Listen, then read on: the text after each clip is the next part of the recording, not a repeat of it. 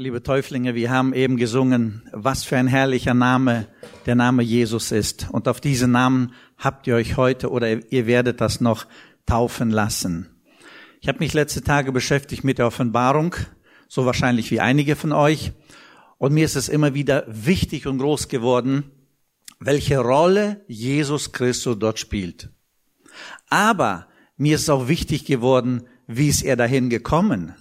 Wenn wir sagen, Jesus Christus, alle Macht im Himmel und auf Erde, Jesus Christus, alle Majestät, alle Kraft, alle Ehre, aller Ruhm, aller Preis, alles gehört ihm.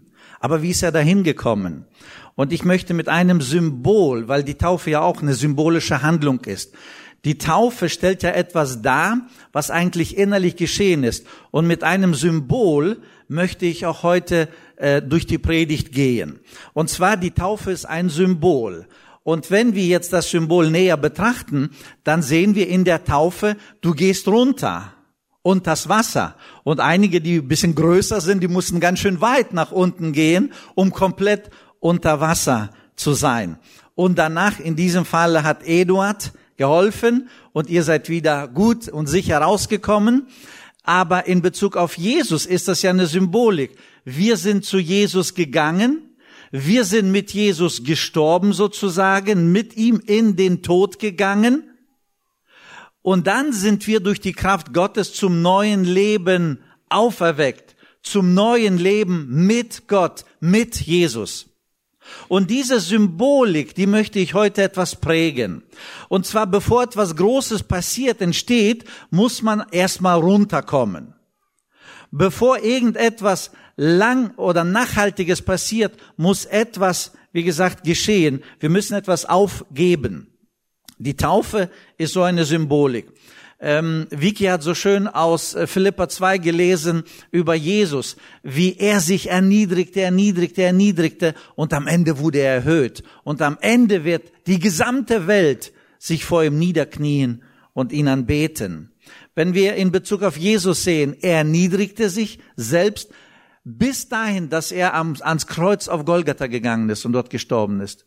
Das war der tiefste Punkt. Und dann kam Gott und mit seiner Macht und Herrlichkeit hat er ihn dann emporgehoben und gesetzt über alles. Er ist der Erbe laut Hebräer über allen Dingen. Ich möchte, dass wir uns das einprägen. Bevor was Großes entsteht, müssen wir uns demütigen. So wie die Bibel sagt, demütigt euch unter die mächtige Hand, so wird er euch unter die mächtige Hand Gottes, so wird er euch erhöhen. Und genau darum geht es heute auch in dieser Predigt. Dieses Prinzip möchte ich predigen. Wenn wir uns erniedrigen in Jesu Namen, dann wird Gott kommen und uns erhöhen. Ich möchte, ich möchte einen Text lesen, der uns etwas bisschen klarer darstellt. Und zwar möchte ich den Text aus äh, Lukas Kapitel 13, die Verse 10 bis 17 lesen. Wer da mitlesen möchte, Lukas Kapitel 13, die Verse 10 bis 17. Lukas Kapitel 13 ab 10. Und Jesus lehrte in einer Synagoge am Sabbat. Und siehe, eine Frau war da, die hatte seit 18 Jahren einen Geist, der sie krank machte. Und sie war verkrümmt und konnte sich nicht mehr aufrichten. Als aber Jesus sie sah, rief er sie zu sich und sprach zu ihr, Frau, sei frei von deiner Krankheit. Und legte die Hände auf sie, und sogleich richtete sich wieder auf und pries Gott. Da antwortete der, der Vorsteher der Synagoge, denn er war unwillig, dass Jesus am Sabbat heilte und sprach zu dem Volk, es sind sechs Tage, an denen man arbeiten soll. An denen kommt und lasst euch heilen, aber nicht am Sabbat.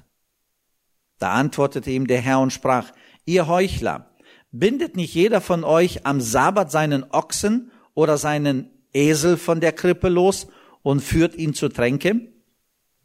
Sollte da nicht diese, die doch Abrahams Tochter ist, die der Satan schon 18 Jahre gebunden hatte, am Sabbat von dieser Fessel gelöst werden? Und als er das sagte, mussten sich schämen alle, die gegen ihn gewesen waren. Und alles Volk freute sich über alle herrlichen Taten, die durch ihn geschahen. Wir haben hier eine kurze, aber eine sehr prägende Geschichte. Und einige Facetten möchte ich hier betonen. Es geht um eine Begegnung mit Jesus. Also ich weiß nicht, die Bibel schildert auch nichts. Ist diese Frau jetzt einfach so in die Synagoge gegangen? Wollte sie einfach so in Gottes Nähe sein? Oder wusste sie, dass Jesus dort sein wird? Das weiß sie nicht. Auf jeden Fall in die Synagoge geht man, um Gott zu begegnen, um Gottes Wort zu hören. Also, diese Frau geht dahin ob zum ersten Mal oder ob sie ständig da war, wissen wir auch nicht. Sie geht dahin, um Gottes Wort zu hören, weil sie es wahrscheinlich, weil sie dem glaubte. Sie litt aber unter einer Krankheit. Jetzt kommt Jesus da hinein und er fängt an zu lehren. Das, das war Tradition, das war normal. Jesus war ein Rabbiner, ein Lehrer. Also er lehrt und während er lehrte, sieht er diese Frau. Und diese Frau ist geknickt, die ist total zusammengefaltet, die ist ähm, verkrümmt, sagt die Bibel. Und Jesus sieht diese Frau, ruft sie zu sich, heilt sie und am Ende ist jeder glücklich. Das ist so in paar Sätzen zusammengefasst. Aber lass uns mal näher hinschauen. Beginnen möchte ich mit einer Begegnung mit Jesus. Also, diese Frau ging dahin und hat sich unter Gottes Wort gestellt. Sie hat sich unter Gottes Wort gesetzt und sie hat gelernt, sie hat aufgenommen. Und während sie das Ganze aufnahm, erlebte sie eine Heilung, erlebte sie ein Wunder und Jesus selbst hat sie berührt, er legte ihr die Hände auf und hat sie aufgestellt.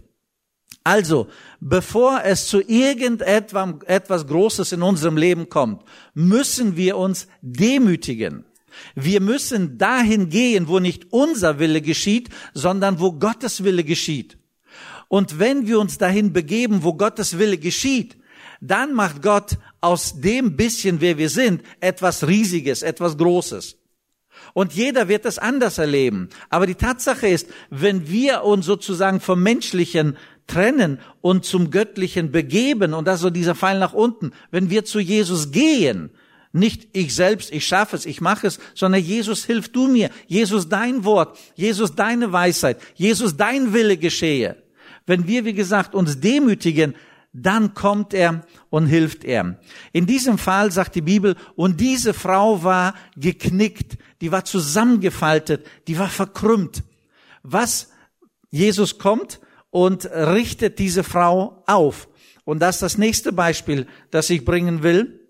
Und zwar, Jesus kommt und richtet diese Frau auf.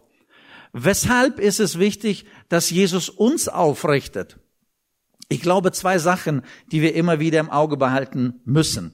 Wir leben in einer gefallenen Welt. Wir Menschen sind gefallene Geschöpfe Gottes. Das heißt, laut der Bibel sind in uns Gelüste und Begierden. Und sie kämpfen. Und sie wollen sich durchsetzen. Und hier ist Gottes Wort, aber hier sind die Begierden. Hier ist Gottes Gedanke, hier sind meine menschlichen Gedanken. Und diesem Kampf erlegen wir manchmal wir verlieren und dann geht es uns schlecht. Und einige von uns wissen ganz genau, oh, den Kampf und den Kampf oder so, wie Tobi sagte, ich war in Pornografie. Das sind Begierden. Und wenn sie siegen, dann sind wir geknickt. Wir fühlen uns dreckig. Es geht uns schlecht. Aber es gibt noch eine zweite Macht, die wesentlich stärker ist, das der Teufel, sagt die Bibel. Und der Teufel möchte uns auch zu Fall bringen. Er will, dass wir versagen, dass wir einknicken, dass wir uns dreckig fühlen. Und so leben wir in einem Desaster. Einerseits kämpfen die Gelüste und Begierden, andererseits will der Teufel uns einknicken und so manch einer von uns knickt wirklich ein. Aber wir dürfen da nicht stehen bleiben, sondern, so wie es in diesem Text heißt, Jesus will uns, wenn wir uns demütigen, Jesus will uns erhöhen. Jesus will uns definitiv aufrichten. Und er will, dass wir ein vollwertiges Leben führen. Also bei dieser Frau sehen wir Folgendes. Nachdem Jesus sie geheilt hatte, lesen wir, dass der Chef der Synagoge sauer wurde. Er steht hier bei Luther übersetzt unwillig, das heißt, er war ärgerlich, quengerlich, sauer. Ne? Er sagte, Leute, könnt ihr nicht jeden Tag Heilungsprozesse starten, aber nicht am Sabbat? Das ist ein Gesetz. Er hat sie dann gehalten. Er hat den Menschen nicht gesehen. Er wollte sein Recht durchsetzen. Es gehört sich so. Ne? Sechs Tage könnt ihr machen, was ihr wollt. Aber am siebten Tag, da gibt's hier keine Heilungen. Und Jesus antwortet und sagt, ihr Heuchler. Ne? Er guckt diesen Chef an und sagt, du Heuchler, ihr Heuchler, alle, die ihr so denkt. Selber bindet ihr eure Ochsen los und führt sie zu Tränke oder eure Esel oder Kühe und alles Mögliche und führt sie zu Tränke.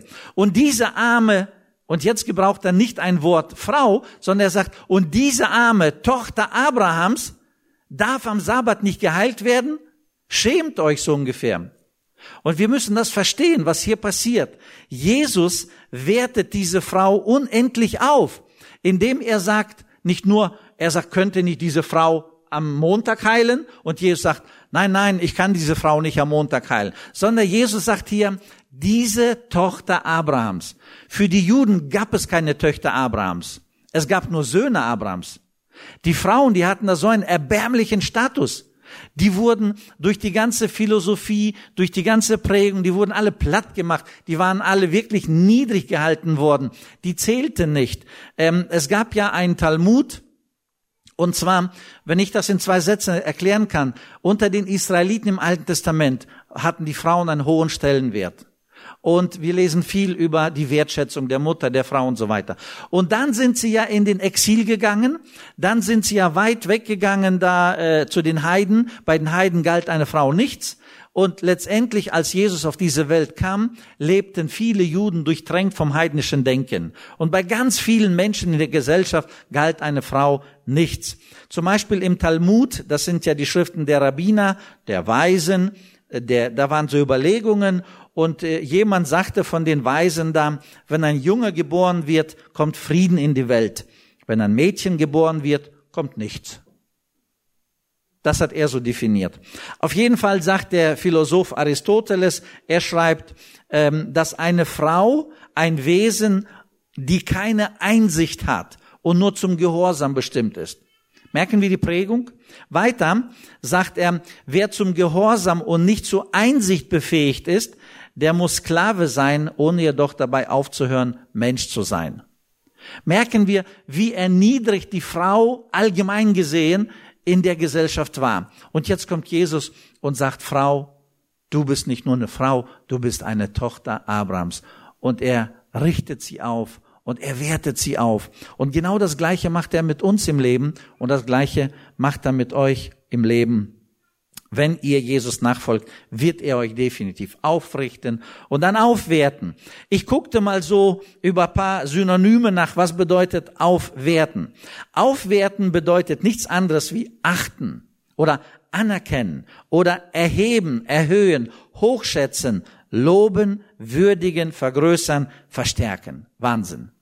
Auf jeden Fall, wenn Jesus in unser Leben kommt, wenn wir uns unter Jesus demütigen, dann nimmt er unsere Hand, richtet uns auf und dann wertet er uns auf, indem dass er uns wirklich unseren Wert als Geschöpf, als Kind Gottes steigert. Aufwerten bedeutet dem Menschen eine moralische Bodenhaftung zu geben. Wenn ein Mensch so ähm, minderwertig sich vorkommt, dann kann er keine guten Entscheidungen treffen. Er ist so unsicher. Und hier kommt Jesus und gibt diese Menschen eine moralische Bodenhaftung. Oder aufwerten bedeutet, dem Menschen ein festes Stehvermögen zu geben. Wenn Menschen nicht wissen genau, wie wertvoll sie sind, die zweifeln an so vielen Dingen, das sind Menschen, die ein schlechtes Stehvermögen, vor allem in Konfliktsituationen haben. Und was macht Jesus? Er kommt und wertet diese Frau, die so runtergekommen ist, auf und dann geht die Geschichte weiter.